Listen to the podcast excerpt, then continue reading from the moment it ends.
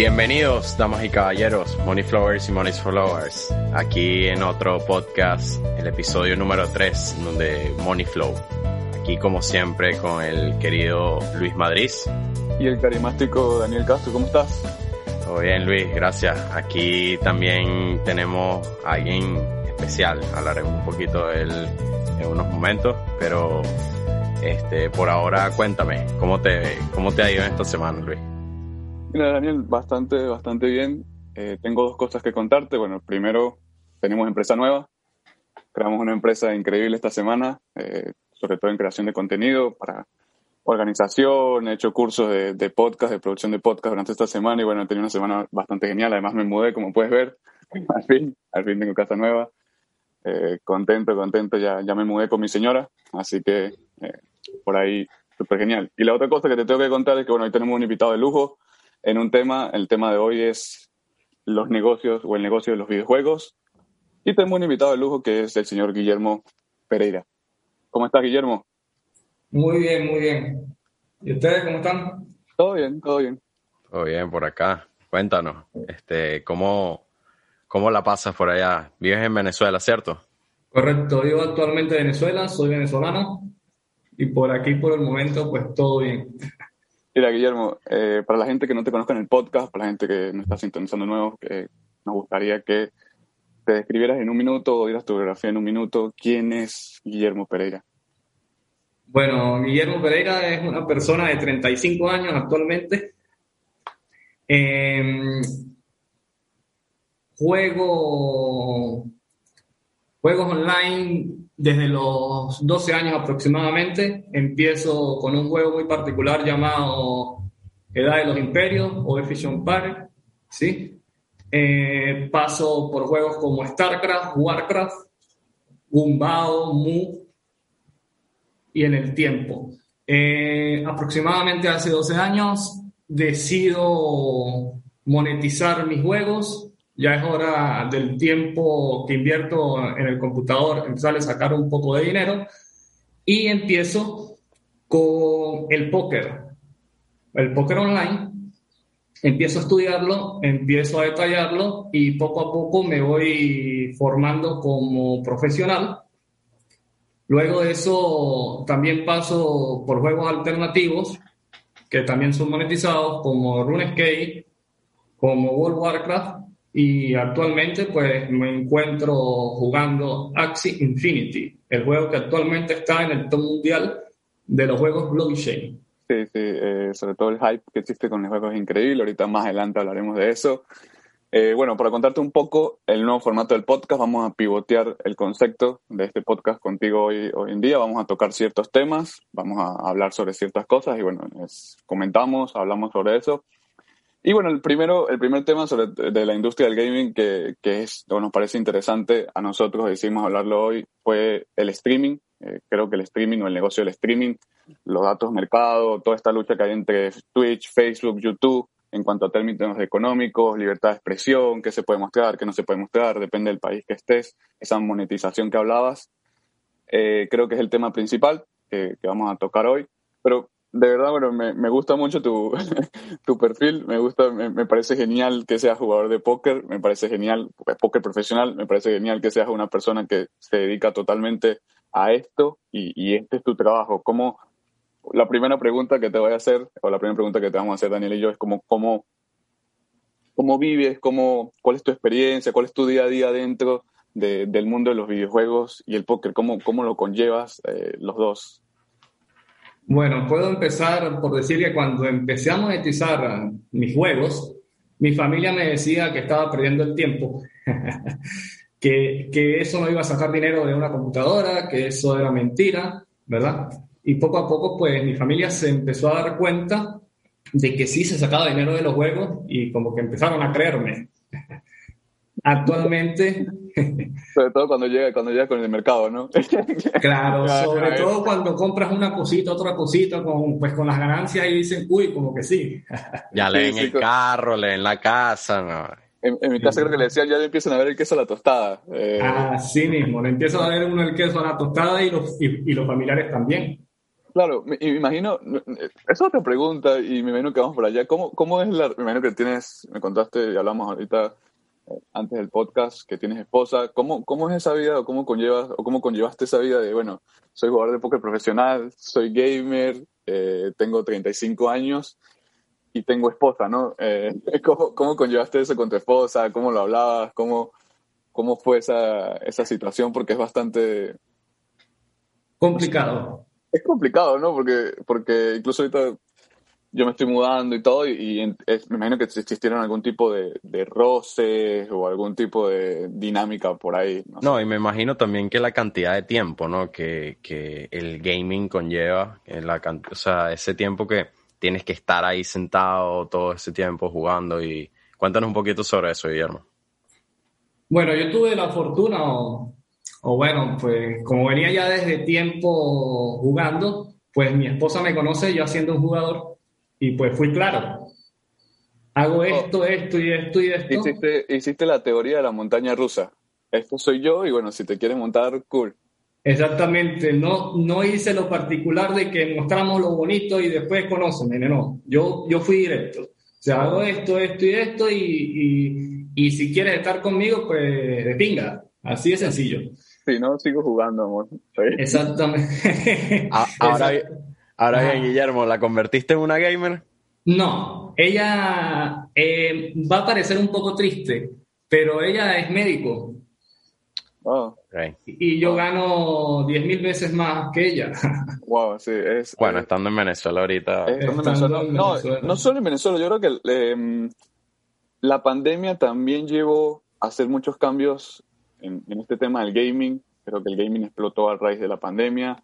Eh, ya se venía, ya venía siendo importante, pero sobre todo la monetización en el gaming creo que hubo una explosión o hubo un boom en, en todo el tema de, de, la industria del gaming. Y para darle algunas unas, métricas que tengo yo aquí en, en, la lista, es que bueno, la transmisión de videojuegos, todo lo que es el streaming de, de gaming se valoró alrededor en 50 mil millones de dólares en el 2020, tuvo un crecimiento del 37% y se espera alrededor de un 21% desde el 2021 al 2028 y se podría alcanzar alrededor de 150 mil millones de dólares. O sea, una locura las métricas de todo lo que tiene que ver con streaming. No sé, Guillermo, si tienes alguna experiencia con el streaming. Sé que por ahí está Twitch, que eh, hay muchos gamers que incluso se volvieron influencers porque la cantidad de personas que lo ven.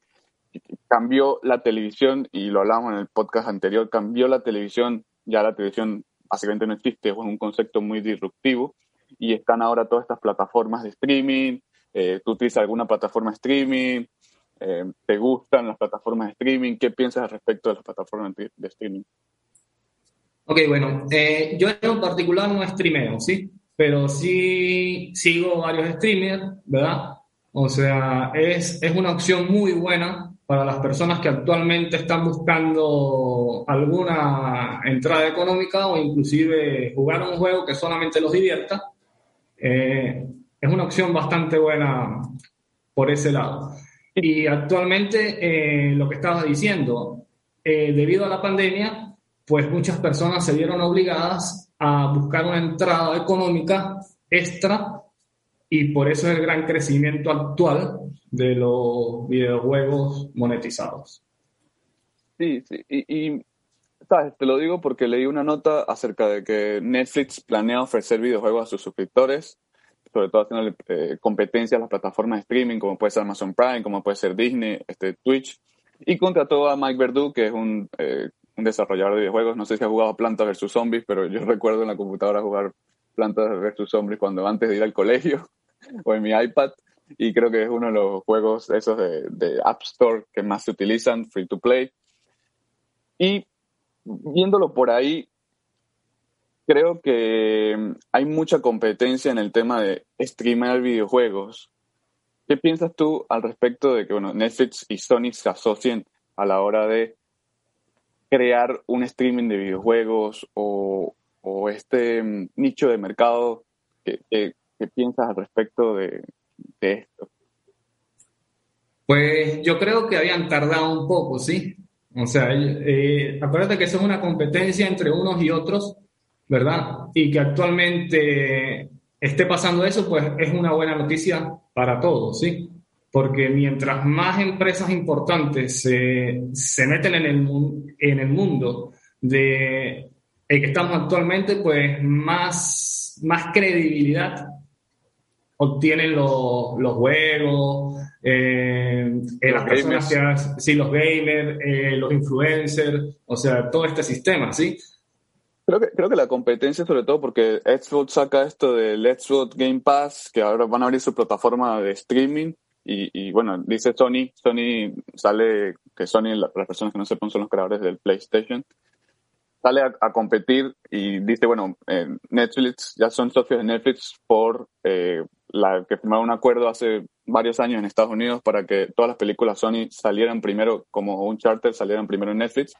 Y creo que, que me parece un crossover, una alianza, una alianza inteligente Netflix y, y Sony. No, no, sé qué piensas tú, Daniel, qué piensas al respecto de él.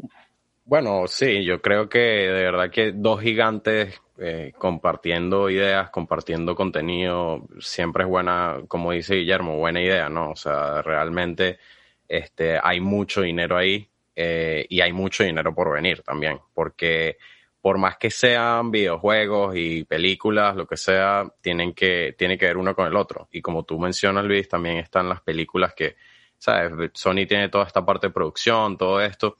Eh, y, bueno, es interesante que, que, Netflix haya agarrado, ¿no? Esa, esa, esos eh, lanzamientos de primero, porque eso llama mucho más la atención. Y cuando son dos gigantes compartiendo, de verdad que siempre es buena idea. Eso es lo que me, de verdad, ¿qué opino yo? Hay otro, hay otro punto, y quiero tocar esto en la industria del gaming, inclusive lo hablaba con uno de los muchachos del grupo de producción del podcast, y me decía que en el gaming hay apuestas. Y yo, y yo me quedé como que, yo no sé mucho de videojuegos, la verdad la gente me pregunta, simplemente he jugado FIFA, y a veces con mis amigos, soy, soy deportista, me gustaron mucho siempre los, los juegos de deporte o los videojuegos de deporte. Eh, mi novia es anti-gaming, aunque mi novia es, si, si me ve jugando o algo, me, me pega así dos cachetadas. Pero sí, el control por la sí, ventana. Me sí, me lanza el control, voy a dormir, voy a dormir con el perro, ¿sabes? Eh, eso por ahí. Pero sí, sí, creo que el tema de las apuestas me llamó mucho la atención. Inclusive vi que eSport lo banearon en algunos en algunos lugares del mundo debido a esto. Hay un, hay un negocio ahí. Eh, le pregunto a Guillermo, porque bueno, Guillermo juega póker, está en los videojuegos. Me imagino que debes tener alguna experiencia acerca del, del póker, eh, perdón, de acerca de las apuestas en videojuegos, en e-gaming. Eh, está sonando mucho eso, están llamando la atención eso y, nos comentabas algo ahorita eh, fuera del podcast acerca de, de, de un ejemplo que nos dabas. Sí, sí, correcto. Eh, bueno, dentro del mundo de las apuestas hay muchas cositas, ¿sí? Están las apuestas deportivas, ¿sí? Eh, lo típico que uno apuesta, ejemplo, hace, no sé, en Venezuela se llamaba Parlay. Sí, sí, sí. ¿Jugaste alguna vez el Parlay, Daniel? No. No, no jugaste nunca Parlay, no, viste, tú, tú tienes cero espíritu deportivo, bro. Ese deportivo. Pero... Yo, sí jugué, alguna vez, eh, sobre todo cuando jugaba al Barça o el Madrid, que, que uno, e incluso también en el Mundial, uno jugaba como un parlay. ¿Te acuerdas de esta quiniela? No sé si hiciste alguna quiniela alguna vez en tu vida. No, pero lo que pasa es que a mí, en verdad, ese tema de apostar nunca me llamó la atención. Mi papá siempre fue bastante escéptico con ese tema. Y en verdad la única vez que, que así como que he apostado creo que es a la bolsa. pero bueno, ese es otro tema, tú sabes. Ese es otro casino, ese es otro casino. Sí, ese es otro. Bueno, sí, ah. sí, siguieron. Ah, bueno, entonces aparte de, de estos parlays o, o, bueno, que actualmente ya están con páginas online donde tú puedes armar tus parlays, cobras, pagas, eh, o sea, de forma online, eh, también existe la parte de lo que es el casino virtual, que son maquinitas de videos, eh, ruleta, muchas cosas como esas, ¿verdad? Y aparte de eso, dentro del juego deportivo o, o, de las apuestas como tal, está el póker. Pero el póker, más que un juego de apuestas, es un juego de estrategia, parecido al ajedrez.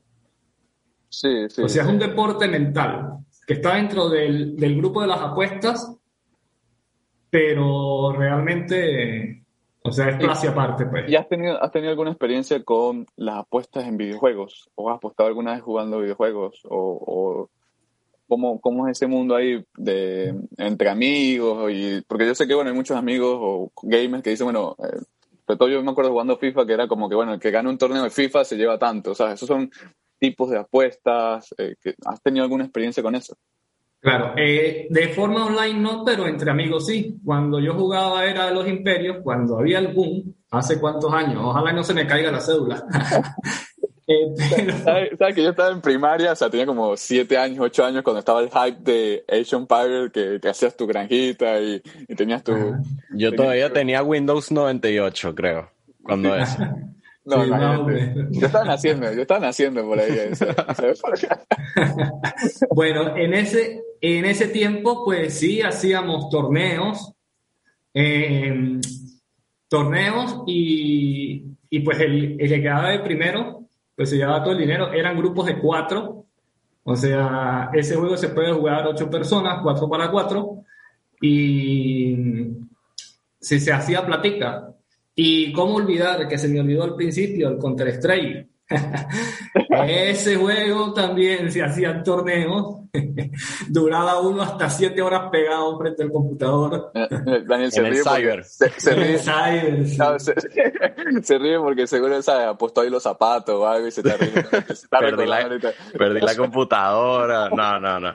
Pero sí me acuerdo de haber jugado un par de veces en el Cyber, de verdad que eso era un tema increíble, me encanta. Pero a que estabas hablando ahorita, Guillermo, disculpa si te estoy interrumpiendo, pero antes de que se me olvide el tema que estás hablando de, Age of Empires, este, ahorita veo que hasta en el teléfono, ¿no? Que eso también es un tema interesante, todos estos, todos estos juegos grandes que, que bueno, que uno jugaba y eso, ahorita están, se están desarrollando bastante en, los teléfonos para sistemas iOS o Android y todo eso. Sí, correcto. Eh, parece que actualmente como que volvieron a agarrar el, el boom del, de la era de los imperios y están sacando inclusive creo que van en la 5 o en la 4. Eh, o sea, como que vuelve esa era que se había quedado olvidada en, en ese estilo de juegos. Y como tú dices, ya para el teléfono, o sea, ya, ya está más Inclusive ahorita hay una plataforma en la que se puede jugar, era Los Imperios, no me acuerdo el nombre, es paga, pero tú pagas ahí como un cupo y tú puedes invitar a tus amigos para que jueguen online, o sea, que cada quien desde su casa oh. y, hacen torneitos, hacen partidas, o sea, lo que sea. Sí, sí, yo creo que la pandemia también eh, logró otra vez conectar con los sentimientos del pasado o generalmente la, gente de una generación conecta con esos sentimientos del pasado, le das nostalgia a cierto tipo de juegos y tuvieron su tiempo libre y empezaron a, a jugarlos de nuevo. Creo que cuando, hablamos de, cuando hablamos del negocio de los videojuegos hay dos puntos importantes que vamos a tocar hoy y quiero tocarlos contigo y quiero tocarlo también con Daniel a ver qué piensa al respecto. Estos puntos son esenciales, o creo yo, de que son los que tienen mayor crecimiento en este ámbito, y son, el primero, la realidad virtual, y de segundo, los juegos o todos los sistemas blockchain que están eh, desarrollando este tipo de, de, videojuegos o este tipo de, plataformas gaming o todo el negocio de los gaming, creo que se está yendo mucho hacia allá. Eh, leí una nota, leí una nota y no sé qué, qué piensan ustedes de esto, pero eh, leí una nota acerca de Oso Virtual Reality, una empresa que desarrolla simulaciones basadas en entrenamiento médico, especializado en cirugía, sobre todo Guillermo, ya que tiene una esposa médica, me entenderá. Y esta, esta, empresa recaudó en una serie B 27 millones de dólares, ya lleva 44, 43 millones de dólares con la serie A. Y el, el dueño, el dueño es tiene un título de biotecnología en Berkeley, fue desarrollar juegos en Activision, etc. Y hablaba sobre todo el objetivo que el usuario o los estudiantes puedan practicar cirugías en un cadáver virtual o este, todo este VR o todo lo que tenga que ver con realidad virtual, se sienta en un entorno muy, muy parecido. Y creo que la pregunta, y, siento yo de que el gaming está también cambiando nuestras vidas, o está cambiando también las formas que estudiamos, o está cambiando la forma que experimentamos ciertas cosas. Y creo yo de cómo podría influir el, gaming, o Daniel, ¿qué piensas tú acerca de cómo puede influir el gaming o toda esta realidad virtual a, nuestras vidas, a nuestra educación, sobre todo que ahora eh, el tema distancia, el tema de educación eh, online está muy, muy de moda, ¿cómo, cómo podemos, o qué piensas tú, Daniel, acerca de esto, sobre todo tú que estudias aquí en Estados Unidos y sabes cómo es más o menos las tecnologías que se utilizan aquí? No, bueno, este, primero que todo, bueno, obviamente el futuro va por ahí, eso lo sabemos todos, pero hay algo interesante que mencionas, no, no es solo ya el gaming, también es importante eh, recalcar de que es algo ya educativo, puedes hacerlo educativo o puedes hacerlo para aprender, así sea bailar, lo que sea, pero imagínate, alguien desarrollando algo donde puedas hacer prácticas de cirugía, me parece algo increíble son tecnologías que, bueno, se van a ir desarrollando poco a poco. Obviamente no, o sea, el humano tiene, tiene ese sentido, o sea, de hacer las cosas por sí mismos, ¿no? Y haciendo las cosas, la precisión, todas esas cosas, pero sí siento que en algún punto en el futuro vamos a lograr eh, hacer todas esas cosas por ahí. Ya existen, eh, ¿cómo se llama? Eh, simuladores para los pilotos de avión que tienen que pasar horas ahí. Y me comentan, de hecho, un piloto de avión eh, cercano, eh, amigo de mi papá, me estaba comentando. El piloto, el piloto de tu papá, ¿quieres decir? No, no, no, ojalá. ah, ok. No, pero, pero sí es piloto privado, de hecho. Es piloto privado, de hecho, de, unos empresarios dale, dominicanos. Dale, dale mi, contacto ahí, a ver si, a ver si te busca. no, pero me estaban comentando de que, por ejemplo, Qatar Airways eh, tienen unos simuladores que dice que es como literalmente estar en el avión. O sea, tú no sientes, tú en algún punto, porque pasan más de cuatro horas ahí, ¿no? Y ya llega un punto de que sientes que ya estás en el avión, se te olvida que estás en, un simulador, ¿me entiendes? Y creo que para allá va todo esto que tiene que ver con, con eh, realidad virtual. Creo que va a llegar un punto que nosotros vamos a estar en eso. Espero que no sea que nada más estemos en eso y nos olvidemos del mundo, pero sí sé que va, va a llegar un punto que los videojuegos, la, prácticas, los simuladores van a, van a irse por ese camino. ¿Has tenido, o alguno de ustedes ha tenido algún tipo de experiencia con realidad virtual? Yo nunca lo he hecho, de verdad que no. Me encantaría hacerlo, me llama mucho la atención, pero nunca lo he hecho. ¿Guillermo, ¿Guillermo ha tenido alguna experiencia con, con, realidad virtual? No, todavía, pero en algún momento llegará. Sí, espero, espero que sí. Fíjense que yo sí he tenido experiencias con realidad virtual y recuerdo mucho, sobre todo la gente que me, escucha aquí en Estados Unidos, eh, el tema de Disney, el tema de los parques en Orlando, el tema de los parques, todos los parques de diversiones en Florida. Ahorita se dejó a un lado todo lo que son las montañas rusas y este tipo de experiencia, y ahora simplemente te pones en una silla. Eh, me acuerdo creo que es la de Harry Potter, una de las más famosas, te pones en una silla de Universal, te pones en una silla, te pones tus lentes de realidad virtual y sientes de verdad que vas volando, eh, se mueve la silla, ¿okay? es como un robot, y tú vas viendo eh, cómo se, cómo se mueve, parece que estuvieses en otro mundo, de verdad parecía que estuvieses dentro de, Harry Potter, y creo que esa es la única experiencia que yo he tenido con realidad virtual, aunque me llama mucho la atención cómo, cómo la realidad virtual ha venido evolucionando durante todos estos años. Inclusive, bueno, tenía una, eh, una amiga que me comentaba y, y, me dijo, bueno, tienes que hablar de esto si vas a hablar de realidad virtual. Y era una startup que se llama Escape, que es una compañía que desarrolla realidad virtual para los arquitectos o que permite a los arquitectos y diseñadores eh, a nivel global probar y compartir sus diseños y llevarlo lo más cerca a la realidad. No sé si ustedes alguna vez han visto estos sistemas CAD o si alguna vez han visto personas que trabajan con sistemas CAD, como que diseñas un cuarto, diseñas un, un apartamento en un diseño CAD. Bueno, ya te puedes poner los lentes y entrar a la infraestructura, entrar a un cuarto, entrar a... a, este y verlo como si estuvieras ahí. Y verlo como si estuvieras ahí, sí, sí. A mí me parece, eso creo que es una de creo que uno de los inventos más eh, llamativos a la hora de, de hablarlo. No, no, no sé, Daniel, te pregunto, no sé, me imagino que no, pero no sé si, si alguna vez viste estos sistemas CAD de que diseñabas, que por ejemplo ahora, creo que incluso ahora Walmart tú puedes, Walmart o Amazon, como que tú puedes tener tu cuarto y puedes ver si las cosas caben dentro de tu cuarto o el escritorio cabe dentro de tu cuarto. Sí he visto eso, eso, esos dice, o sea, como eh, tú puedes poner, eh, pones una foto de tu cuarto, lo que sea, y pones lo, o vas con una cámara, creo también, o sea, como pones tu teléfono y, te, y se te aparece ahí el, el mueble. Ajá, pones el teléfono y ves si el mueble se entra en el espacio, si lo puedes comprar o no lo puedes comprar. Y con las medidas exactas, ¿no? Que es una cosa, me parece impresionante. esos plugins son, son, son loquísimos, de verdad. Siento que es una cosa de, de, de locos ese tema. Me imagino el trabajo que hay detrás de los desarrolladores de, de la app o de los desarrolladores de este tipo de webs. Me imagino el, el trabajo que hay para poder poner esas cosas así como una realidad virtual. Pero sí, siento que la realidad virtual es uno de los temas del gaming que más boom tiene. Y por otro lado viene todo lo que es el sistema blockchain, o todo lo que tiene que ver con la tecnología blockchain. Yo soy, no, no es que sea escéptico de las tecnologías blockchain, eh, no, no es que sea escéptico del cripto, nada de esto, pero sí siento que hay un boom o hay un hype con todo lo que tenga que ver eh, blockchain en videojuegos y, y comentábamos en el grupo, en el grupo gratis, las personas que no nos siguen pueden ir link en esta biografía y se los dejo para que vayan y, vayan al grupo. Creo que este tipo de juegos que ahora puedes, ahora existía y lo hablamos, existen juegos que puedes generar dinero o puedes generar cripto. Y viene un juego a la mesa que ahorita está dentro de los top mundiales y es Axie.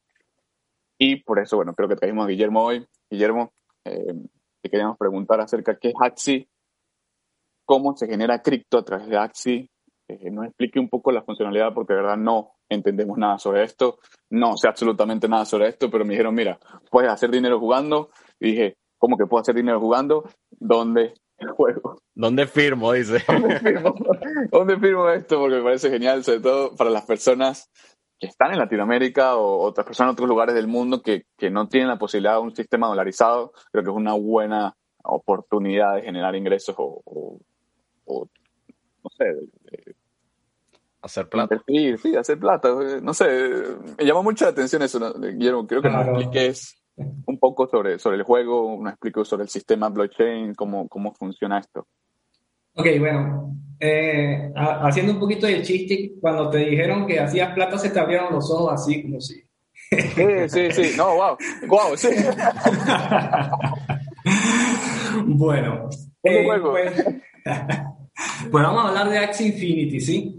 Eh, el juego viene desarrollándose un poco más de aproximadamente dos años, ¿sí? En el cual no era muy reconocido porque al principio no podías generar dinero, ¿sí? O sea, era un juego que invertías dinero, pero no lo podías eh, sacar y de esta forma la gente es muy incrédula porque dice, voy a invertir un dinero y ¿cuándo lo voy a poder sacar? ¿Sí? En ese tiempo el juego no era tan reconocido como tal, ¿verdad? Y entonces la gente no se enteraba del juego. Ahora, ya últimamente, ¿verdad? Últimamente ya con, con toda la movida de los, de los NFTs y con la incorporación de, de, su, de su moneda de gobernanza, Axie Infinity entra a Binance, ¿sí? el cual lo impulsa de una forma brutal, donde de alguna forma, eh, hace aproximadamente cuatro meses, mm, uno podía adquirir un equipo de Axie Infinity eh, a muy bajo costo, lo único que limitaba eran los altos costos del gas del Ethereum, porque corre en la red Ethereum. Okay. ¿Ok? Te estoy hablando eh, que a mediados de marzo, abril, podías armar un equipo aproximadamente con unos 200 dólares. Barato. Barato. Ahorita te voy a decir el precio y dirás, uy, bastante. O sea, el precio actual, ¿sí? Claro. Entonces, eh, de alguna u otra forma, la gente empezó a entrar a jugar, pero con el tema de la pandemia en el sentido de que como que esta situación no se acaba, o sea, vemos que cada vez se alarga más, cada vez se alarga más, la gente buscando una forma de ingreso llega a Axie Infinity y hace que el juego explote de una, eh, de una forma brutal. Tanto así que lo que no ha crecido el juego en, en dos años, lo creció en el último mes. O sea, lleva récords en 18 días, eh, lo que estamos viendo ahorita. Sí, más o menos. Un poquito más de 18 días, pero lleva récords. explotó, explotó totalmente eh, el juego, creo que también explotó a nivel media, de que mira, puedes hacer esto, eh, puedes jugar esto. Y creo, para, sobre todo para las personas que no, que no saben qué es un NFT o un NFT, son, es un token no fungible. En economía, un activo fungible es algo con unidades que se pueden intercambiar fácilmente como dinero. Creo que los NFT se volvieron muy famosos ahora de ser algo único, eh, de ser, se vende como arte, creo que es algo que tiene detrás un arte y hace algo que nadie más pueda tener. Este juego, me imagino que utilizó el hype y unió el hype, unió dos hypes. Primero el de los NFT o los NFT y unió el hype de gaming y, el, y, creo que ese, esa unión genera una adicción o genera un, un, conjunto, un crossover demasiado interesante. Exactamente. Em, Entonces, bueno, ¿cuál, es la dinámica del juego? O sea, ¿cómo, cómo tú, o sea, cómo, cómo se juega? Pues, o sea, tú, tú entras, es un partido, eh, tienes que hacer misiones, tienen que disparar, ¿qué, qué, cómo, ¿cómo, es el juego? Eh, bueno, paso explicando que primero que todo el juego es de tecnología blockchain, ¿verdad? Eh, como tú dices, son NFTs, pero los mismos NFTs, eh, con ellos se pueden jugar, ¿sí? Se necesitan para el juego tener tres axis o tres NFTs para que lo puedas jugar. O sea, uno no te sirve, ni dos te sirven, sino tienes que tener mínimo tres. Ok.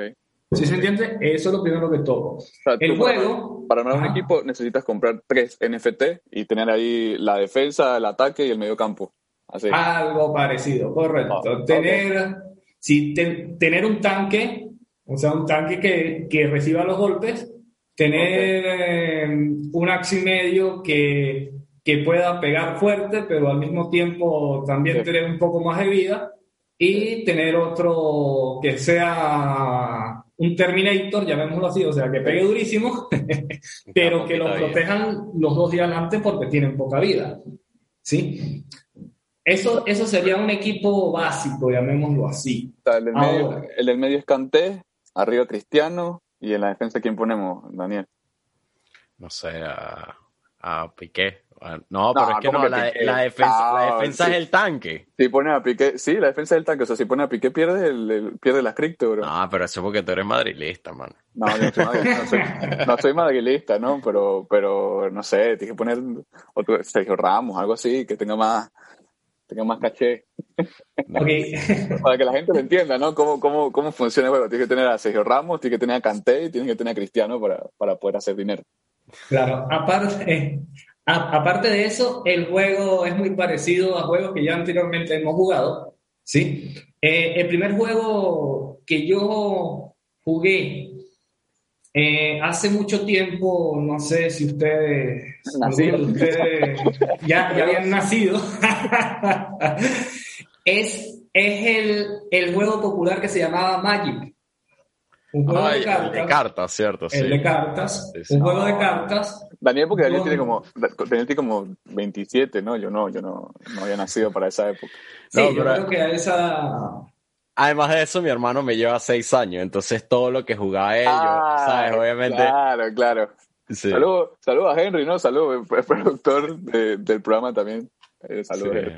Exactamente. Eh, bueno, Magic era un juego con cartas, con, con diferentes tipos de mazo, ¿verdad? Que tú elegías y te sentabas en una mesa, era un juego de rol y de estrategia, y te sentabas en una mesa eh, con un dadito que tenía una vida, ibas lanzando cartas y ibas quitándole vida al enemigo. ¿Sí? ¿Saben qué? ¿Sabes qué? ¿Sabes qué se parece ahorita aquí pensando lo que lo estás contando así? En mi época, y, y sé que en mi edad, existían las cartas Yu-Gi-Oh! Parecido. Eh, me imagino que viene por ahí, ¿no? De que yo tenía mi carta y si mi carta era más poderosa que la tuya, yo te, te agarras tus cartas. O, me imagino que lo que me estás explicando esa es la dinámica. Exactamente, exactamente. Esa es la, dinámica. Y más, más actualizado, entonces vendría a entrar el juego popular Pokémon, ¿sí? Que también es eso, eh, un, un, muñequito que tiene poder, con, con unos poderes, unas carticas y todo eso. Y entonces ya asociamos a Axie Infinity mm, mucho a Pokémon, ¿sí? Porque Axie Infinity eh, cada Axi trae unas cartas particulares, las cuales es muy bueno eh, decir que ya después que compras el Axi, esas cartas no pueden cambiar. ¿Sí? O sea, el, el costo del Axi, el costo del Axi viene en muy particular por el, por el tipo de cartas que tiene el Axi. Ok. ¿Sí? Que eso ya después que lo tengan no puedes cambiar. no es... o, sea, o sea, mientras más, mientras más poderoso sea eh, las cartas que tienes, pues más costoso es el Axi. Eh, Exactamente. Y una, y una, pregunta, Guillermo, ya que estás hablando de eso, ¿son, son únicas? ¿O hay varios de Sí. una? ¿O cómo es la cosa? Sí, creo. Bueno, el juego tiene 140 cartas, si no me pelo más o menos, 140 y piquito. Eh, y cada Axi puede tener una combinación distinta, ¿sí? Entre esa cantidad de cartas. ¿A eso es que estás preguntando? O... O sea, sí, eh, sí, pero también sí, por ejemplo, yo tengo la carta A, por ejemplo, y otra persona puede tener la misma carta o es algo más, ah, más como para mí o algo más como que único, por así decirlo. No, que- correcto, como estaba diciendo al principio, si tú tienes una carta que estunea, llamémoslo así, eso, eso es un término de debuff dentro del juego, es, cómo? estunear. Estunear. Sí, Ah. estunear Ah, es, que- es como que lo dejas bruto, ¿no? Eh, correcto, Ok. exactamente. Hay una carta que lanza stun, Mi, ¿verdad? mi mamá, mi Eh, mamá, al- mi mamá me estuneaba todo el tiempo. Yo no. me estuneaba ahí. Oíste, más si estás escuchando esto, yo sé que me estuneaba ahí como de como cinco años me estuneó. Bueno, entonces, la carta, ejemplo, es esta que tiene stun, al lanzárselo al axi enemigo, hace que, que quede con, con esta desventaja y la primera carta que lance este axi eh, va a pelar su golpe, o sea, no va a pegar. Por ejemplo. Pero entonces, esta carta la puede tener otro jugador igual. O sea, no son cartas únicas por jugador, sino eh, las cartas pueden tenerlas cualquier jugador. Es, muy, es muy parecido y me lo imagino yo aquí transformándolo a mi mundo de, de videojuegos de deportista. Me imagino mucho al Ultimate Team en FIFA, que tú tienes como la carta, tienes defensa, ataque y tienes unos niveles y claro, otro jugador puede tener los mismos niveles que, o el mismo jugador con las mismas características. Exactamente. y que, sabes que, por ejemplo, en Ultimate Team tienes las, las cartas y vas, a, vas abriendo cartas y vas teniendo mejores jugadores y puedes jugar online. Me lo imagino mucho de esa manera, sobre todo la gente que juega y es deportista como yo, que juega puro deporte de, de puros videojuegos de deportes, siento yo y, y veo de que es muy parecido a eso. Exactamente. El, el juego, por lo menos la carta, eh, tiene varias cosas particulares, que lo primero es el tipo de la carta, ¿sí? O sea, el tipo a que pertenece la carta, o sea, la, la especie del axi, ¿sí? Luego, la carta tiene un costo de energía, que de eso es que se basa el juego, te, dan unas energías, y, depende de las energías que, tengas, tú estratégicamente tienes que saber cómo usar esas energías para poder ganar al enemigo. Luego la carta tiene un- una cantidad de ataque, una cantidad de defensa y aparte tiene un extra. Ese extra funciona, depende de cómo combines las cartas o cómo las lances. Ok, ok. Bueno, ¿Sí se entiende? lo- sí, lo, lo voy agarrando, lo voy agarrando. Otra cosa que me pareció absurda, de verdad, Guillermo, y lo tengo aquí en la cabeza y, y lo estaba viendo y vi las fotos ayer que me enviaron y me parecía totalmente absurdo, es como un Axi cuesta 7 millones de dólares. O sea, como un muñequito de estos en un juego que es un que ni siquiera lo puedes tocar, que ni siquiera lo puedes ver. ¿Cómo te cuesta 7 millones de dólares? O sea, ¿por qué? ¿Qué hace? ¿Qué le da eh, tanto valor? ¿Qué le da, que le da sí. tanto valor y, y, y, y lo compran, o sea, lo compran. ¿Qué, qué le da tanto valor a estos N- NFTs o, o por qué son únicos o por qué la gente se le, se le ocurre la brillante idea, bueno, voy a comprar algo de 7 millones de dólares que no puedo tocar?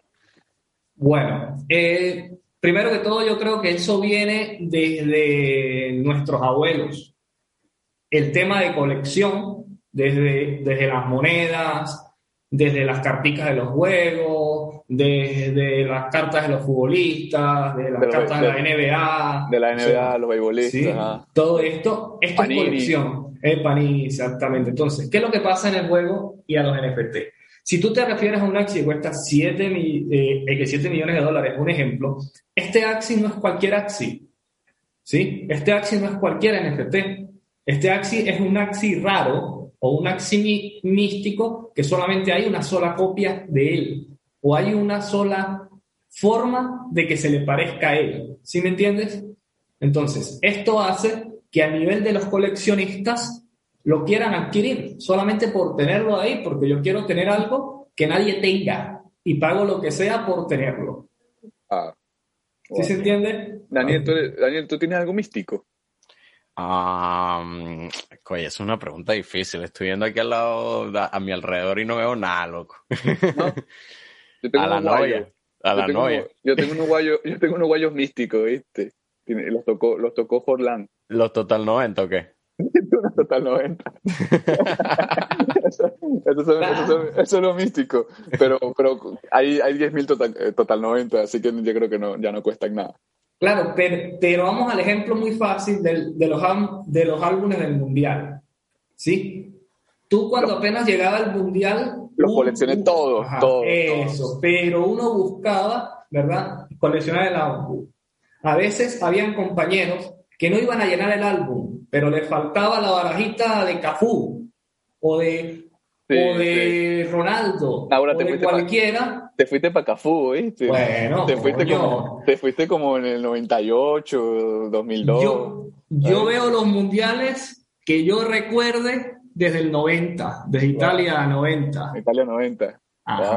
Exactamente. Entonces, eh, a lo que iba era lo siguiente. Quizás tú no llenabas el álbum completo, pero querías era la barajita del que era más difícil que salieran las cajas y pagabas un dinero que no valían las otras barajitas por eso, ¿te acuerdas? Sí, sí, no, inclusive Guillermo, hay una, mm, hay una chica que creo que se llama la vitrina del fútbol en TikTok, que ella abre los álbumes, eh, colecciona barajitas, coleccionista barajitas, y tiene creo que 6, 7 millones de, seguidores. La sigo en TikTok, no sé cuál es el TikTok, pero sí, sí veía que en el TikTok ella abría la barajita y decía, bueno, esta carta vale esto, porque esta carta fue muy difícil de conseguir en el 98, esta carta fue muy difícil de conseguir en el 94. Eh, cuestan alrededor, tú las en eBay en, mil, dos mil dólares. Y yo, decía, ¿quién compra una barajita en dos mil dólares? y hay gente que lo hace. Eh, es algo que, a mí me, parece muy interesante, pero así en el mismo orden de ideas, o en este mismo orden de ideas, no sé qué piensas tú, Guillermo, no sé qué piensa Daniel, pero me parece muy interesante cómo estos sistemas o estos desarrolladores de juegos están creando como ecosistemas. Tú entras en un ecosistema de sociedad o entras en un sistema social, un efecto social de que ya es más importante el cómo te vistes dentro del juego que cómo te vistes en tu vida normal porque tus amigos están dentro del juego. Ah, parecido, sí, correcto. Eso, es interesante porque, mira, yo tengo un, yo tengo un hermano, saludo a Sebastián que iba a venir hoy, pero no vino y quería tener un millennium de, de 15, 14, 16 años para hablar de esto.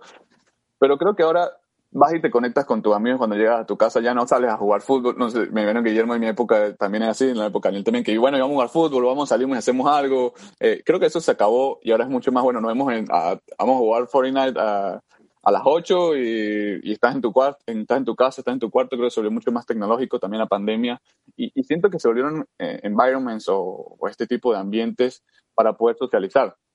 Eh, no, sé qué piensas acerca de eso. ¿Tienes amigos? ¿Tienes eh, solo grupos gamer donde te haces tu propia comunidad? ¿No conoces a las personas pero sientes que son tus amigos? ¿Cómo, cómo es esto? bueno, eh, sí, la época del yoyo, la metra, toda esa vaina se acabó el trompo. yo,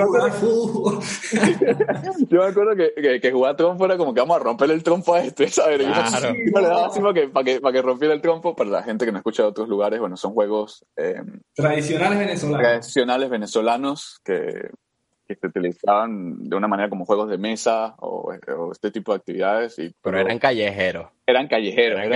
en la calle salías, jugabas y jugabas yo, Bueno, yo-yo es mundial. El yo-yo es mundial, creo que yo-yo es mundial. Pero el, el, trompo sí creo que es de solo Venezuela. ¿Y, ¿Y cómo olvidar la época cuando llegaba la cometa? No, la comete las métricas también. Eh, las, métricas, las métricas o canicas. Ah, exactamente. Yo, era, yo, era, un jugador de, de métricas espectaculares. Sí, decía la, ¿cómo se llama? La olla y le rompía así las métricas con un plomito. ¿Te acuerdas? ¿Se acuerdan del plomito? La metra de plomo, sí, sí. Pero, pero, pero, bueno, pero a lo que vamos de la pregunta que me estabas haciendo. Eh, sí, tengo mis grupos, o sea, donde uno comparte las vivencias de los juegos eh, inclusive actualmente puedo decir que tengo el grupo donde hago vida en Axie Infinity y te puedo decir que hablo más con ellos que con mi esposa, creo. Wow, sí, me, me, pasa, me pasa, ¿viste? Me pasa, pero te, entiendo, te entiendo, sí, sí, lo concuerdo. A veces hablo más con, con el grupo de inversiones que con, el, con, que con mi propia familia, con mi mamá. Claro. Si estás escuchando esto, mamá, estoy trabajando. y, bueno, o sea, sin, sin, sin, olvidar también que uno lo hace pues por la rentabilidad que nos da, por lo menos ahorita Axie Infinity, o sea, la rentabilidad es muy buena. Es, muy buena, me parece muy interesante, pero me llama mucho la atención este ambiente. Daniel, tú, tú has conectado, creo que la única forma, Daniel, creo que la única forma que tú conectes con alguien es que vayas a la universidad, ¿no? Porque me imagino que no juegas ni nada. Bueno, no, extraña, güey ya no voy a la universidad, así que estoy solo. No, mentira. Pero bueno, sí, no, cosas, el trabajo, esas cosas, no sé. sí, eh, es más, creo que ahorita se está, se está convirtiendo más en eso que tú mencionas, de que, bueno, haces amigos, así que ni siquiera conoces en persona. Pero sí, yo no soy jugador ni nada, pero, pero sí conozco. Tengo un primo que es gamer y, y también tiene ese tipo de experiencia. Y, no sé, pero me parece súper loco este crossover que hay sobre las marcas de los videojuegos, que es un negocio. Que, por ejemplo, lo que hablaba Guillermo de que, bueno, esta carta es única porque mm, tiene la nariz diferente. O esta Infinity es único porque tiene unos cachos distintos. O este Infinity es único porque tiene una mano más grande. Y me pareció, y me llamó mucha atención este crossover de marca de lo que hizo Gucci con Fortnite para que ustedes no saben, los que no sepan, pues eh, hizo un crossover, hizo una estrategia de marketing con Fortnite para que en tu muñeco tú tuvieses una prenda Gucci por un tiempo limitado. Wow. Eh, Eso no lo sabía. No sabía. me parece, eh, y me pareció muy interesante esta noticia, porque ¿cuánto creen ustedes que se vendió la cartera Gucci o se vendió una cartera Gucci dentro del juego? ¿Cuánto costó? ¿Cuánto costó? ¿En dólares reales? En dólares reales, sí, en dólares. Como 500 dólares. Mm, lejos. Guillermo. No, yo creo, yo, yo creo que por ahí debe costar uno, por lo menos unos 15 mil, 20 mil dólares, digo yo, una cartera de esas. 1.600 dólares cuesta. Ah, bueno, me subí mucho. De Gucci. me subí demasiado. Mejor, mejor quédate en los juegos que estás tú, Guillermo, que, gana más plata. Sí, pero gente, son, juegos, son juegos que no hay monetización y la gente paga 1.600 dólares por algún tipo de prenda única y así cuando la gente te vea jugando o cuando la gente te vea tiene, ah, este tiene la cartera Gucci. ¿Sabes? Como que... Eh, pero ahora sí. pero, pero Daniel, mira, eh, y para terminar el tema, lo que me... Eh, es increíble este crossover de marca porque la cartera cuesta más en el juego que en la vida real, la misma cartera. Wow, imagínate. No, sí, es algo que también tú, o sea, mucha más gente que no son solo tus amigos te ve, te ve la prenda, qué sé yo. Debe tener algún sentido eso. Sí, eh, no sé, Guillermo. Eh, me imagino que, que tú ves y, ya cuando tienes experiencia en algún juego o algo, me imagino que tú ves este Axi que tiene esta nariz y tú dices, wow, este Axi es místico, o este Axi es algo especial, o este tipo juega mucho. ¿Tú, tú te sales o sigues jugando? Lo que pasa es que no te puedes salir. Ah, no te puedes salir. No, pero el, el juego tiene, o sea, el juego tiene un sistema de equilibrado que se llama el sistema de copas. Es un ranking. Oh, tú vas por ranking, vas, eh, este es mi nivel y compito con los de mi nivel. Exactamente, algo parecido. Entonces no es que tú vas a entrar a jugar y te vas a entrar y, y te Oh, vas a entrar con el que va de primero, porque no te dejan ni respirar. Claro, es, eh, es un sistema jerárquico. En, en Sí, este- vas subiendo de, de- de copas y el subir de copas también te ayuda a ganar más dinero. Ahora, Guillermo, te tengo una pregunta que te tenía hace rato, pero no he logrado eh, preguntarte. Este, tú estabas mencionando que para jugar este juego eran unos 200 dólares hace cuatro meses, ¿cierto? Correcto. Ahorita que dijiste que no íbamos a caer para atrás, este, ya estoy agarrado. Dime, ¿cuánto cuesta jugar esto ahorita? Al día de hoy, un equipo normalito, o sea, eh, lo que pasa es que hay dos formas de lo que uno quiere sacar. O uno quiere sacar solamente el diario mínimo, ¿verdad? Que son 150 SLP. Ahorita, ahorita no quiero que nos expliques Ajá. lo de SLP. Es, exactamente. Si quieres sacar el mínimo, hay, hay una forma de crear el equipo barato. Si quieres sacar más del mínimo, el equipo es más costoso. Pero un equipo barato, barato, al día de hoy, está aproximadamente en unos 1.400 dólares. 1.300 dólares por ahí. Es, eso, eso quiere decir que es ese, ese dinero va a la compra de los tokens o las los a la compra de los tres axis. Okay. De los tres axis. Pero si yo te vengo a decir, eh, estos 1.300 que tú gastas, los recuperas, si la cuenta es propia, los recuperas en 45 días, dice, a la verga. Eso es un negocio, no joda. Claro. Es un negocio porque si yo recupero en 45 días y después me quedan los axis puros para producir, ¿quién no se quiere meter en ese, en ese mundo del, o claro. sea, el Axie Infinity? Sí, lo que, lo, creo que lo que explica Guillermo es que el riesgo-beneficio es bastante alto. Eh, y, lo, y, la recuperación es bastante rápida, no es ese negocio del, del el típico negocio del restaurante que tienes que durar dos años para recuperar lo que invertiste en el restaurante. O más, sí, sí, te va bien. Sí, más. Eh, creo que la rentabilidad, la rentabilidad por ahí. Bueno, yo te puedo decir eh, que muchos inversionistas, porque en el juego existen inversionistas, o sea, gente que no juega, pero son inversionistas y, o sea, son los scholarships. Nosotros claro. le decimos manager Hablamos, hablamos de, de, la creación del Space Team para e-gaming eh, y, y, lo hablamos en la compañía, lo hablé yo, lo propuse yo. Es pasa que está por la burocracia de Space, está pasando por la burocracia de Space, con todos los términos burocráticos. Pero sí me parece, la idea, eh, me parece una idea genial para poder ayudar a las personas que no tienen el dinero para, sobre todo en Sudamérica, en lugares muy, muy golpeados o muy afectados económicamente, creo que es una solución genial para poder ayudar a las personas a que produzcan algo o tengan acceso a dólares. Eh, creo que es algo por ahí muy interesante. Y creo, que sería es, bastante, más que una solución, es muy bueno. Es muy bueno. Y, y, creo que, además es un negocio, ¿no? Y creo que, mm. quiero que me expliques cuáles son las dos cripto, porque eso, ¿qué son los SLP? ¿Qué, qué, qué, qué es un S? Eh, cuando tengo tantos SLP, ¿qué, qué es eso? O sea, eso iba a preguntar, porque me estás diciendo que, que, recuperas tu dinero. ¿Cómo recuperas tu dinero? ¿Cómo es la ganancia? ¿En dólares? ¿En, en monedas? En, creo que es algo, habías mencionado algo de criptomonedas, ¿cierto? Sí, correcto. Bueno, vamos a explicar un poquito eso. El juego tiene dos tokens. Un token que es de gobernanza, que es el token del juego como tal, ¿sí? que se llama AXS o Axie Infinity. Él está en, en Binance, o sea, está listado en Binance. O sea, por hablar de, del, del exchange más popular, ¿verdad?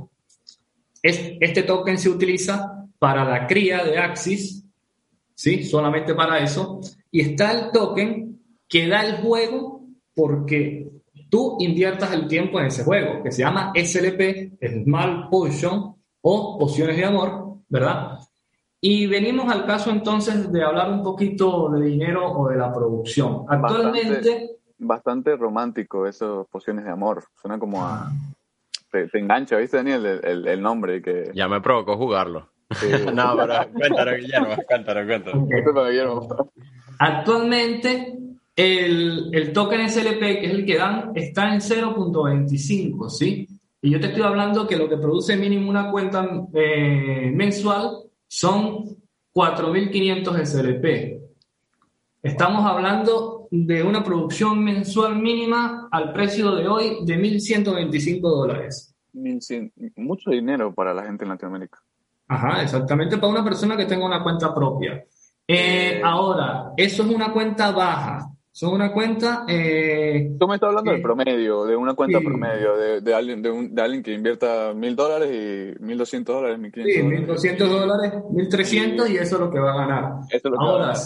ahora, si nosotros venimos a una cuenta que puede invertir aproximadamente unos 1.600 a 1.700 y ella puede sacar alrededor de unos 7.000 SLP mensual, estamos hablando de 1.750 dólares mensual que produce esa cuenta. Wow. En 30 días. Está hablando que, que más o menos es un salario mínimo en Estados Unidos de 40 horas, un tiempo completo. Correcto. En algunos, algunos estados. Eh, Correcto. Y, y, y, una persona que pueda tener una beca. Guillermo, ¿tú sabes, por qué, ¿tú sabes por qué en Nueva York le dicen eh, que es la ciudad que nunca duerme? Pues no sé. Daniel, ¿tú sabes por qué dicen eso?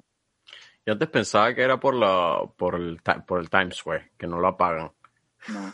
no, en verdad, en verdad no es por eso. Es porque necesitas tres trabajos para poder pagar la renta, así que nunca duermes.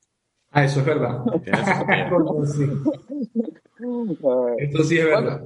Guillermo, ¿cuántas horas necesito practicar o hacer esto diario para yo poder generar esa cantidad de SLP o esa cantidad de crédito? Ok, al principio, al principio eh, necesitas aproximadamente, cuando digo al principio, los tres primeros tres, cuatro días, eh, necesitas aproximadamente invertirle unas cinco horas diarias. Pero, ¿ah? No es tanto tiempo. O sea, bueno, pero... si es un trabajo, no es tanto tiempo. Si es un juego, es mucho tiempo. ¿Cómo? Ajá. Sobre todo alguien que no está acostumbrado a estar cinco horas en una computadora. Bueno, yo soy trader, eh, soy inversionista y eso. Bueno, estoy mucho tiempo en la computadora, sé cómo más o menos es estar en una computadora, pero es mucho tiempo para alguien en una computadora. No, pero no es mucho tiempo, ¿sabes por qué? Porque apenas son los tres primeros días. Ya cuando llevas la semana, ya jugando, se supone que tus axis suben de nivel porque en el, en el juego eh, uno sube los axis de nivel, van adquiriendo poder para jugar contra la computadora. Ese es un espacio que se llama aventura, ¿verdad?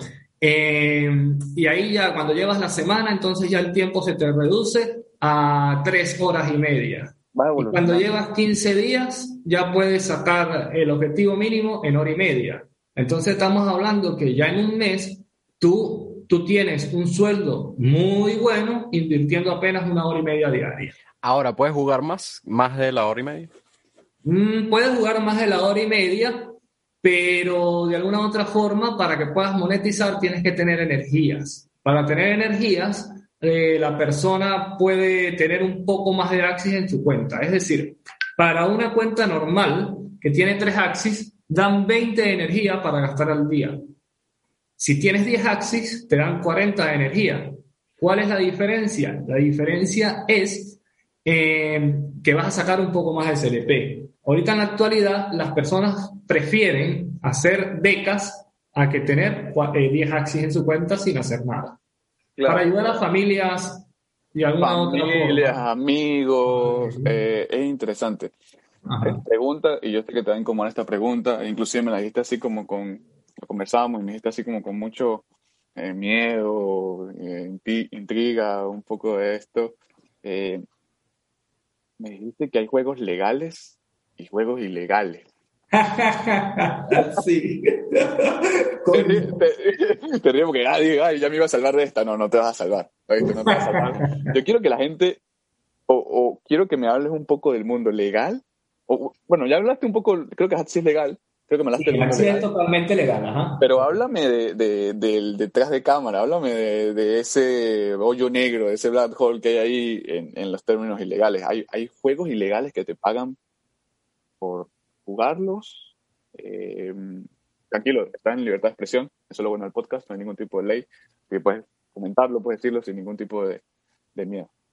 Ok, eh, voy a nombrar por lo menos el juego de RuneScape. Ah, por cierto, niños, no hagan esto en casa, ¿ok? Eh, eso cabe resaltarlo. Disclaimer, no estamos recomendando juegos ilegales. No estamos recomendando juegos ilegales, nada de eso, solamente queremos la información, no hagan esto en casa, si quieren consulten con profesional. pero, pero bueno, el, el RuneScape no es un juego ilegal, es un juego legal. ¿Qué es lo ilegal? Lo ilegal es el mercado negro que se crea por fuera. Mercado negro por fuera, o sea, el mercado negro de los videojuegos. Ajá, exactamente, te explico. El, el RuneScape es un juego para divertirse. Como todos.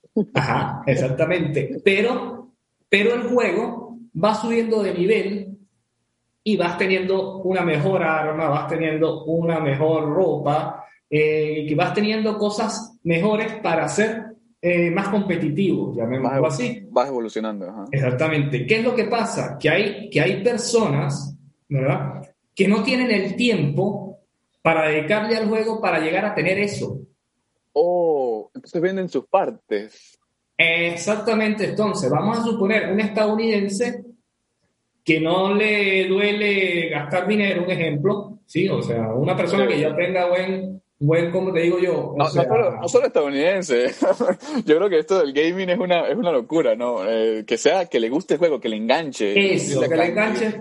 Que le enganche el juego y quiera ser mejor, de, mete dinero. Es, es, como un entretenimiento. Creo que pasó a ser una de las fuentes de entretenimiento más importantes del, del, del mundo. Claro, correcto. Entonces, esa persona que quizás tiene su trabajo, pero utiliza el juego como una distracción, un, para, desestresarse, pero no puede dedicar ocho horas para buscar eh, los, los ítems que necesita para eso, entonces esas personas pagan para poder tener los ítems. Ahora, vamos al lado del que utiliza el juego para producir dinero. Bueno, son las ovejitas del juego farmean oro, farmean oro para venderlo y que estas personas compren ese oro. Ahora, ¿por qué eso es ilegal? Es ilegal porque el juego vende directamente a la persona que quiera comprar. ¿Qué es lo que pasa? Que el mercado negro vende más barato y entonces estas personas buscan comprar el oro de esta forma para que les salga más barato y puedan wow jugar de una manera. O y las ovejitas eh, eh, farmean el oro y reciben dinero en dólares, en bolívares, en lo que sea. O sea, es al revés que el dólar negro en Venezuela. No, o sea, es más barato. No creo que es al revés. Ah, bueno, sí, exactamente es al revés. sí, es más, es más barato, correcto. Es más barato el oro por fuera que en el mismo juego.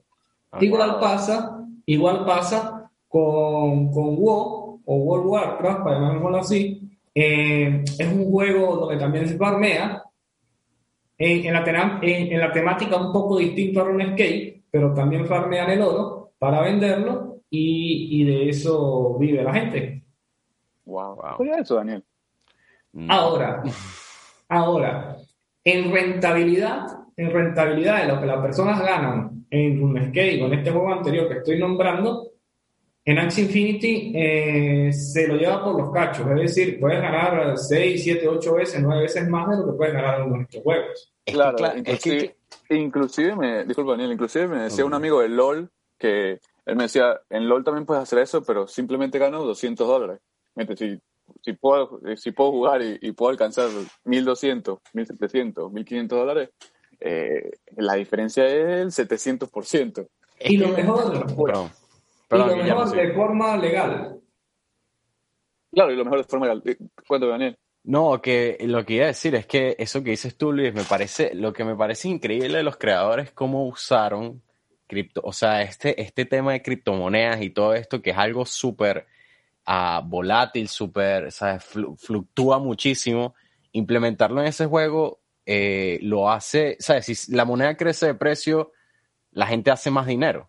¿Me entiendes? Una, es una locura. Y lo, que la gente, y lo que está sucediendo ahorita con las cripto no es que, bueno, sí, bajan de dinero, evidentemente, pero con este tipo de cosas la gente le ve el valor eh, a, eh, a, tener esos toques, a tener esas, esas monedas, y lo que va a hacer es subir de precio, porque la gente va a tener más y más cada vez más, y la gente va a saber más del juego, y así van a ir. Sí, y creo que es una, creo que es una oportunidad importante en, ciertos sectores, sobre todo en países tercermundistas, para poder eh, tener más beneficios, porque ¿qué va a hacer una persona en Indonesia que trabaja eh, siete días por un dólar? Prefiere invertirlo, esto que dice Guillermo, que un manager y, ir a ganar 10 dólares en, una semana.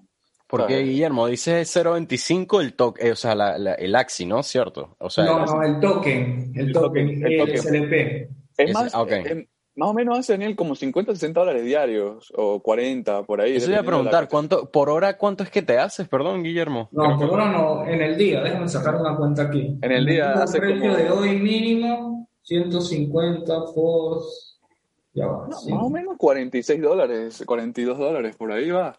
Eh, muy, me parece súper rentable, me parece súper rentable. La gente va, rentable. 37, 38 dólares diario, la, gente, por ejemplo, gente que, como dices tú, que no gana mucho dinero, Luis, este, sobre todo en países tercermundistas, van a querer hacer esto de por vida y dejar los trabajos, ¿cierto? Y esos son trabajos importantes, por más que uno no lo crea, son trabajos súper importantes que necesitamos para que eh, todos, o sea, hasta ellos, que todos vivan, todos estemos, eh, tengamos cosas y estemos, sea limpio el, el, el mundo, qué sé yo. Entonces, esas cosas... Sí, es súper, súper claro, claro, o sea, disculpa. claro, es, es un sustento bastante bueno. Ejemplo, voy a darte el ejemplo de mi país. Aquí el que más gana en, en un trabajo gana 120, 140 dólares y eso por fuera, no con, no, no con el gobierno como tal, sino por fuera. Y, y al ganarse 700, 800, ejemplo, que tenga una beca, sí, o sea, que, que no tenga oportunidad de comprar los axis propios, pero sí tenga la oportunidad de optar por una beca, eh, estaríamos hablando que gana 700, 800, eh, depende de lo que esté el, Está ganando cinco veces, seis veces más de lo que gana una persona. Ajá. Países como Argentina, como Ecuador, como, o sea, Perú, Panamá. la mayoría de Latinoamérica, sí. Bueno, y, y hay...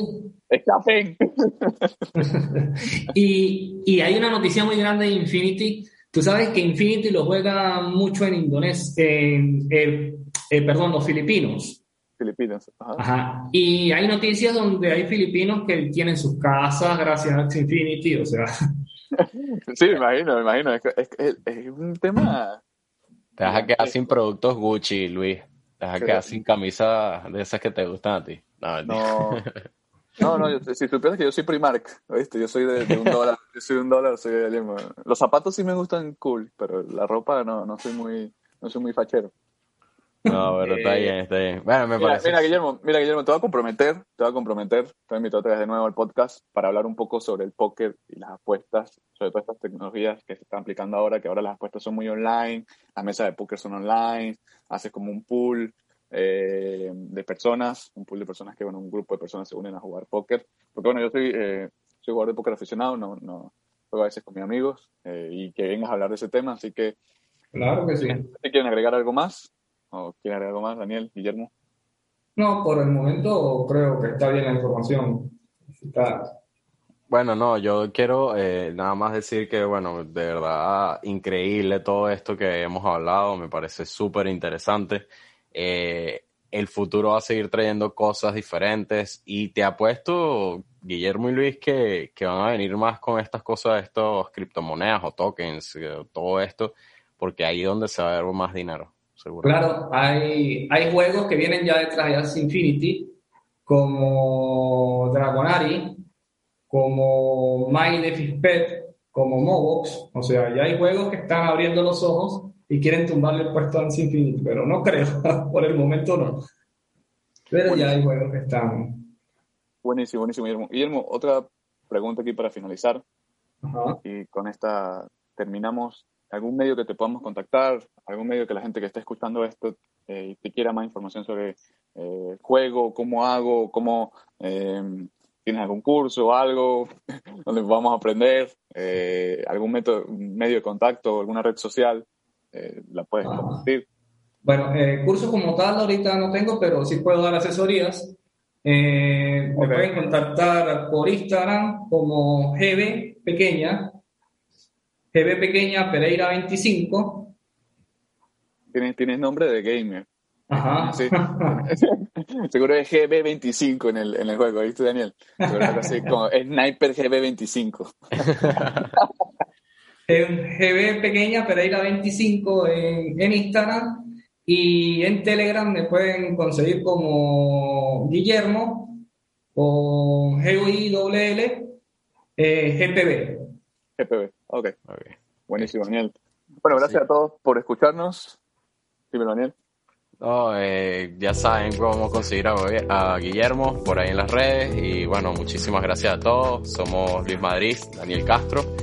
Recuerden seguirnos en Instagram, space-capital group. Eh, por favor, déjenos sus comentarios, déjenos los likes, eh, síganos en Instagram y en el Telegram también Eh, escríbanos todos los temas que quieran escuchar próximamente. Siempre estamos Comentarios, críticas, si me quieren insultar también ahí está mi cuenta de Instagram arroba lgmadrid5. Eh, estamos abiertos a cualquier crítica constructiva, crítica negativa, es, lo bueno, que comenten, que interactúen con nosotros. Y bueno, nos vemos en el próximo episodio, en el episodio número 4. Hasta luego, Money Flowers. Te veo la próxima semana. Chao, chao, Guillermo. Saludos. Gracias, Guillermo. Chao. Chao, chao.